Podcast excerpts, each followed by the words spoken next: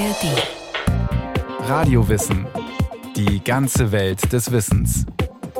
Ein Podcast von Bayern 2 in der ARD Audiothek. Die Corona-Pandemie und auch der Krieg in der Ukraine haben gezeigt, wie anfällig Lieferketten sind bei geopolitischen Veränderungen. Deutschland und Europa versuchen, diesen internationalen Warenverkehr robuster zu machen durch neue Gesetze. Firmen, Unternehmen haben dann an solchen strengeren Vorgaben teils ganz schön zu knabbern, wenn es an die Umsetzung geht, sehen aber auch die Vorteile. Schön, wie das klingt. Zack, zack, wie am Schnürchen. Alles greift ineinander. Am Ende kommt etwas Brauchbares heraus. Wenn es um Lieferketten geht, auch Wertschöpfungsketten genannt, ist dieser Perfektionismus ein Traum. Lieferketten verbinden den Rohstoff, seine Verarbeitung, die Herstellung, den Transport und den Verkauf der fertigen Ware, und zwar von Anfang bis Ende. Sie sind komplex und anfällig. Lieferketten sind die Achillesferse des globalen Kapitalismus – der Konsumgesellschaft und des Überflusses, in dem wir leben. Reißen sie, bricht alles zusammen. Das haben uns die Corona-Pandemie und der Krieg in der Ukraine vor Augen geführt. Nach vielen Jahren, in denen die Globalisierung und die globalen Warenströme ähm, sehr gut funktioniert haben, zumindest rein von der ökonomischen Perspektive, zeigt uns das, dass Lieferketten vielleicht auch für andere Probleme hin gestützt werden müssen. Ja, ein Beispiel war ja auch der Frachter, der im Suezkanal äh, festgesteckt hat und dort äh, nicht nur selber die Waren nicht mehr weiterbringen konnte, sondern den gesamten Kanal blockiert hat. Und Lieferketten sollten schon in der Lage sein, für gerade für wichtige Produkte wie Arzneimittel solche Probleme zu überstehen. Also Pandemie und auch der Krieg sind natürlich Ereignisse gewesen, wo wir gemerkt haben, wie abhängig wir von funktionierenden Lieferketten sind. Diese Abhängigkeit war überhaupt nicht bekannt. Wie kriegen wir es hin, dass Lieferketten robuster werden, krisensicherer, dass wir schneller der Lage sind, uns anzupassen. Insbesondere in den letzten drei Jahren haben wir sehr viel zum Thema Wertschöpfungskette und Abhängigkeit von China geschrieben. Für Florian Sachs, Wirtschaftsmathematiker an der Universität Köln, Axel Schulte, Ingenieur und Wirtschaftswissenschaftler am Fraunhofer Institut in Dortmund und für die Professorin für Volkswirtschaftslehre Lisandra Flach in München steht der Welthandel nach den Ereignissen seit 2020 an einem Wendepunkt. Deutschland ist besonders stark betroffen. Nach Angaben des Statistischen Bundesamtes hat sich Deutschlands Exportüberschuss von 2021 auf 22 sprunghaft reduziert von 175 auf 81 Milliarden Euro. Dieser Rückgang um mehr als die Hälfte hat einen Grund. Die Lieferketten waren wegen Lockdowns gerissen. Wir befragen auch am IFO-Institut jeden Monat deutsche Unternehmen, ob sie äh, Materialengpässe haben. Wir fragen seit 70 Jahren Unternehmen. Wir haben während der Pandemie äh, immer wieder Rekordwerte erreicht. Das heißt also, Lieferkettenstörungen gab es in so gut wie alle Bereiche. Das IFO-Institut analysiert im Auftrag von Ministerien oder Handelskammern wirtschaftsrelevante Themen. Viele Unternehmen haben schon etwas unternommen, um künftig Lieferengpässe zu vermeiden. Mehr Zulieferer, stärker überwachte Lieferketten, mehr Produkte in Lagerhaltung. Und auch uns Verbrauchern ist klar geworden, wie anfällig Lieferwege für geopolitische Veränderungen sind. Getreide aus der Ukraine und das Erdgas aus Russland sind nur zwei Beispiele.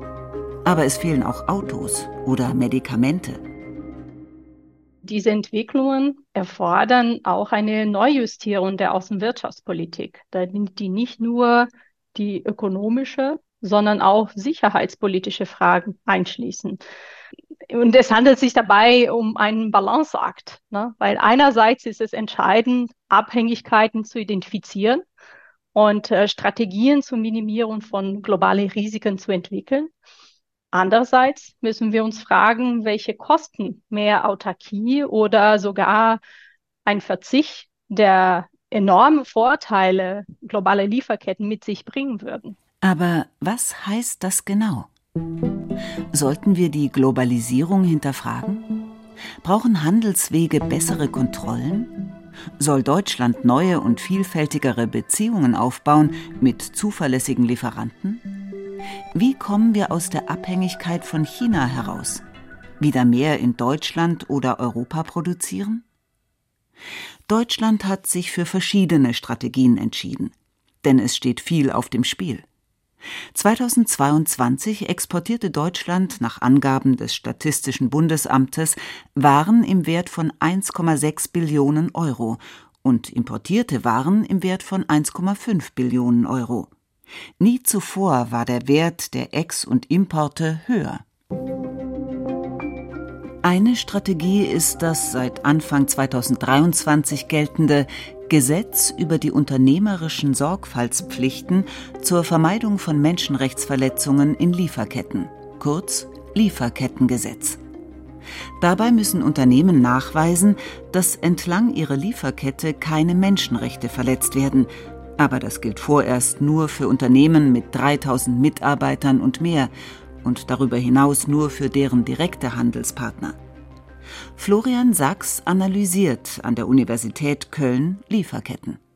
Am Ende liegt es auch mit Eigeninteresse der Unternehmen, denn natürlich, wenn ich kurzfristig meine Lieferkette nicht überwache, habe ich die Möglichkeit, höhere Gewinne zu erzielen. Langfristig gibt es dann aber, selbst wenn man die die moralischen Implikationen von solchen Menschenrechtsverletzungen erstmal beiseite lässt. Wenn so ein Skandal ausbricht und mein Markenwert einbricht, ja, und demzufolge auch das Vertrauen von Kreditgebern, von Investoren, dann erzeugt das enorme Kosten. Ein Unglück wie der Einsturz der Textilfabrik 2013 in Bangladesch zum Beispiel. Motivation ist eine Sache, Machbarkeit etwas anderes. Axel Schulte vom Fraunhofer Institut.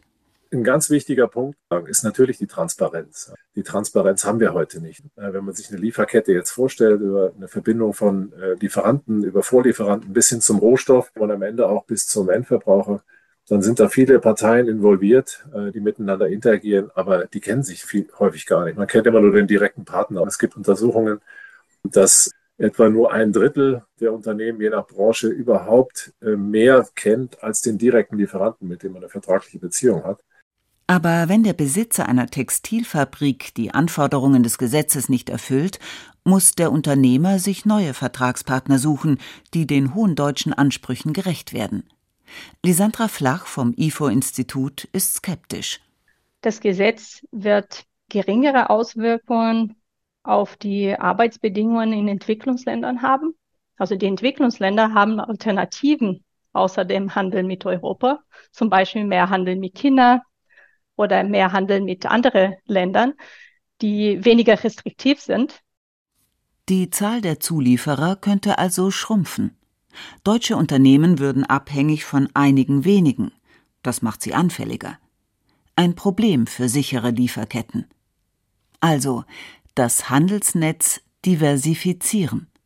Europa tut das gerade. Bei einem Gipfel mit dem Verband lateinamerikanischer und karibischer Staaten, kurz CELAC, im Juli 2023 wurden gegenseitige Interessen, vor allem wirtschaftliche, bekundet. Europa braucht dringend Rohstoffe für die Energiewende und will die Handelswege nun nach Südwesten ausbauen und diesmal von vornherein durchsetzen, welche Konditionen für die Nachhaltigkeit gelten sollen. Anfang 2022 hat Europa die europäische Lieferkettenrichtlinie auf den Weg gebracht. Vorbilder sind das deutsche und das französische Lieferkettengesetz. Große Unternehmen müssen dabei einen sogenannten Klimaplan erstellen. Darin würden dann beispielsweise auch die Emissionen eines Frachters von Asien nach Europa erscheinen. Der Klimapreis der Waren wird mitberechnet und verändert die Gesamtbilanz. Dann würde klar, massenweise Waren vom anderen Ende der Welt zu importieren, ist nicht rentabel. Um die absolute Transparenz vom Rohstoff bis zum Endprodukt zu erreichen, wäre ein Werkzeug ganz wichtig Blockchain. Den Begriff kennen viele von den Kryptowährungen. Eine Blockchain, also eine Blockkette, ist im Grunde genommen nur eine Liste aus digitalen Datensätzen. Sie kann beliebig durch weitere solcher digitalen Blöcke erweitert werden. Der springende Punkt, sie sind alle miteinander verknüpft. Dieser dezentrale Datenspeicher ist allen Teilnehmern eines Netzwerks zugänglich, kann aber von ihnen im Nachhinein nicht verändert werden. Axel Schulte. Und die gesamte Historie dessen, was in dem Vorblock und den Vorblöcken steht, ist in dem nächsten Block wieder äh, verankert. Das heißt, sie erreichen dadurch eine Rückverfolgbarkeit und eine Unveränderbarkeit von Informationen, ähm, die wiederum erneut Vertrauen schaffen kann. Also wir können nicht mehr rückwirkend Daten manipulieren. Und damit sind wir beim Punkt, äh, wenn wir an Lieferketten denken, der extrem wichtig ist. Wie können wir rückverfolgen, wer was gemacht hat in der Lieferkette, wer welchen Anteil hatte, welche Rohstoffe tatsächlich letztlich in unsere Produkte eingegangen sind äh, und auch welche Lieferanten dahinter stehen. Klingt super. Nur muss dann eben auch alles digitalisiert werden. Von der Koltanmine im Kongo bis zum zusammengebauten Handy. Vom Baumwollfeld in Indien bis zum T-Shirt im deutschen Laden. Dann könnte alles geahndet werden. Die Menschenrechtsverstöße, ähm, Kinderarbeit, äh, Zwangsarbeit, auch Nachhaltigkeit, wie viele Emissionen wurden entlang der Lieferkette verursacht. Es gibt Labels wie Fairtrade. Letztlich, wenn wir nicht sicherstellen können, was dahinter steht und wo die Daten tatsächlich herkommen und ob sie nicht manipuliert wurden, können wir mit diesem Label am Ende des Tages gar nichts anfangen. Der enorme Aufwand der globalen Durchdigitalisierung lässt sich erahnen. Wir brauchen natürlich äh, Systeme, ähm, erstmal, wo wir Daten überhaupt verarbeiten können. Äh, wir brauchen ähm, Speichermedien, äh, wir brauchen Netze, wo Daten übertragen werden. Und wir brauchen auch eine Digitalisierung im Vorfeld. Heute passiert ja viel noch papierbasiert. Ja.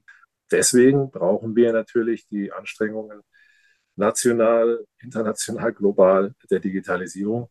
Und auch die Anfälligkeit so einer digitalen Lieferkette für Internetkriminalität kann man sich vorstellen. Datenklau, Industriespionage oder einfach nur die Zerstörung von wichtiger Information, um die Lieferkette lahmzulegen. Cyberkriminalität ist definitiv ein Thema. Also wir haben zukünftig durch Supercomputer mit extremer Rechenleistung natürlich auch viel mehr Möglichkeiten, Sicherheitsmaßnahmen, Verschlüsselungstechnologien einzusetzen, die viel leistungsfähiger sind als die, die wir heute haben. Die transparente Lieferkette ist also derzeit noch unrealistisch. Es braucht erstmal die globale digitale Infrastruktur, Datennetz, Rechenzentren und so weiter, vom Kongo bis nach Köln sozusagen. Je länger eine Lieferkette ist, desto schwieriger wird natürlich auch ihre Digitalisierung. Deshalb heißt eine weitere Lösung Re-Regionalisierung. Lisandra Flach vom IFO-Institut hat dazu Unternehmen befragt. Für viele Unternehmen und vor allem kleinere und mittlere Unternehmen ist eine stärkere Regionalisierung der Lieferkette eine Alternative. Das bedeutet häufig höhere Kosten. Laut Umfragen des IFO-Instituts wollen vier von fünf Unternehmen, die sehr stark auf Vorleistungen aus China angewiesen sind, die Importe aus China reduzieren und stattdessen weitere Zulieferer innerhalb der EU suchen. Das Problem dabei liegt aber in den Produktionskosten. Deutschland kann als Industriestandort zwar mit Wissen und Infrastruktur punkten, wegen der hohen Stromkosten und den weltweit sechs höchsten Lohnkosten steht Deutschland in diesem Bereich aber deutlich schlechter da als die großen Konkurrenten in Asien beispielsweise. Wir haben in einer Studie die Kosten einer Rückverlagerung der Produktion quantifiziert.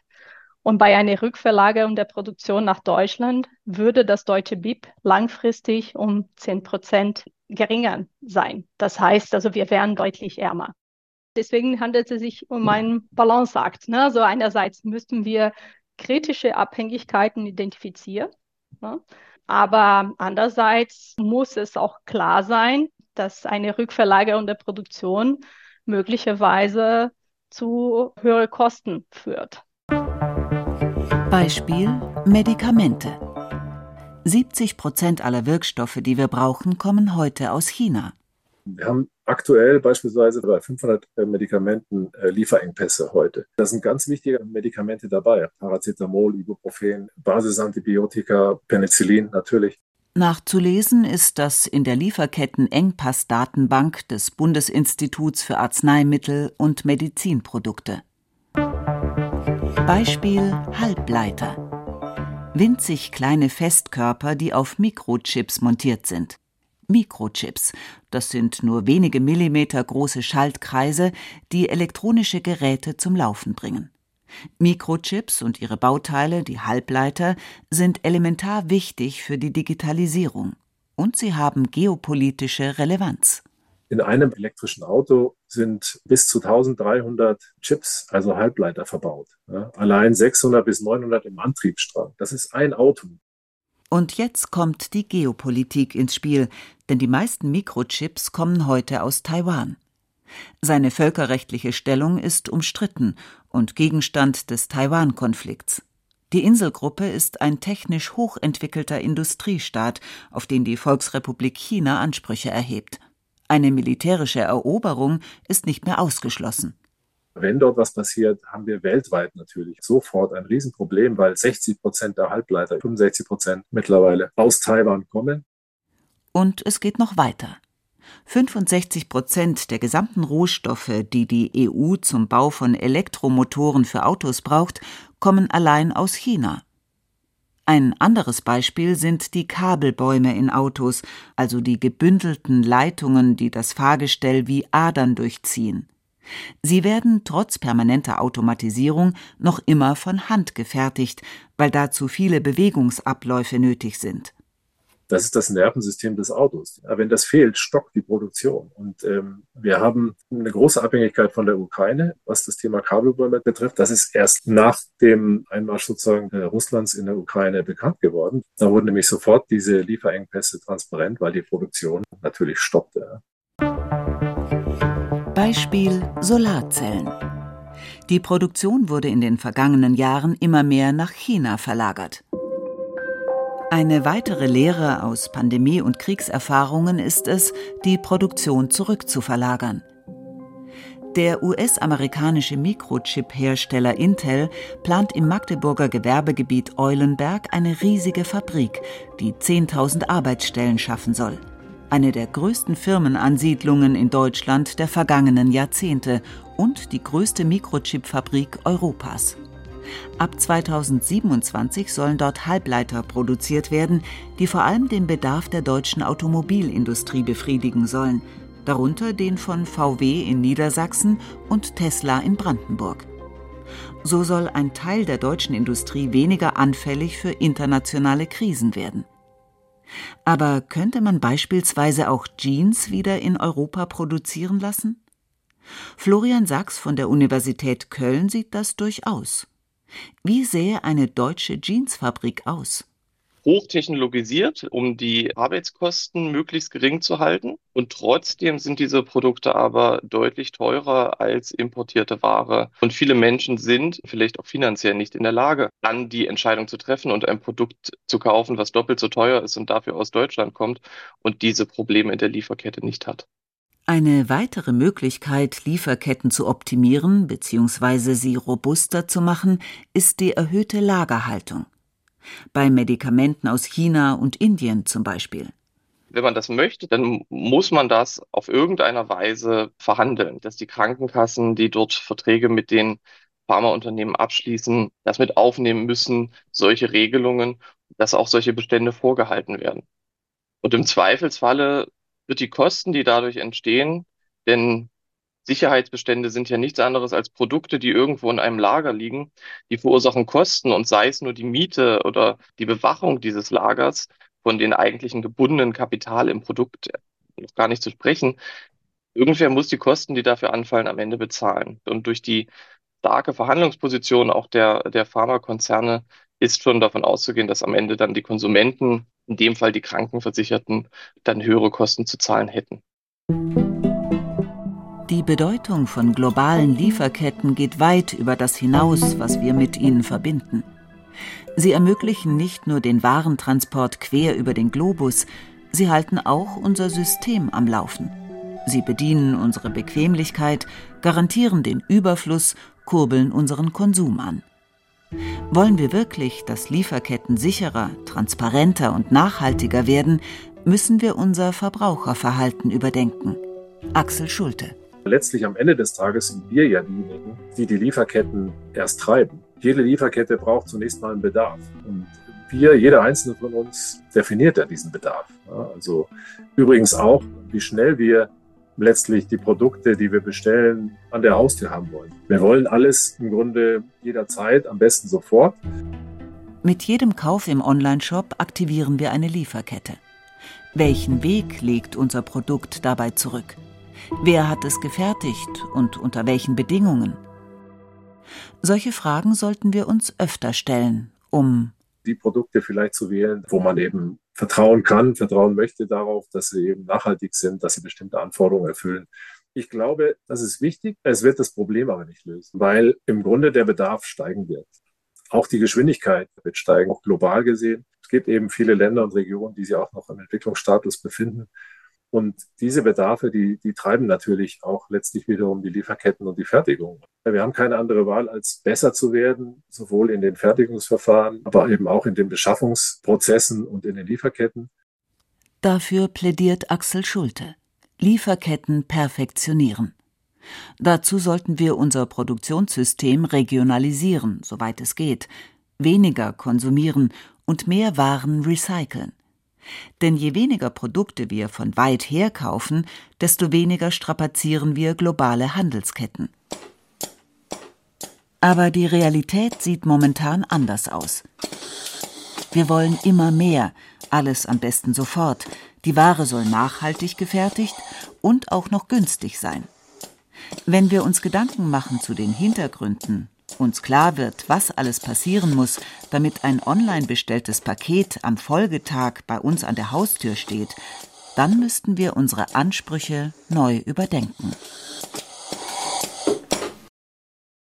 Brigitte Kramer, der Welthandel am Wendepunkt. Lieferketten müssen robuster und nachhaltiger werden. Mehr Radiowissen-Folgen gibt's in der ARD-Audiothek und überall dort, wo es Podcasts gibt. Zum Beispiel auch eine Folge über die Geschichte der Steuern oder eine mit dem Titel Grenzen und Mauern, warum sich Staaten abschotten.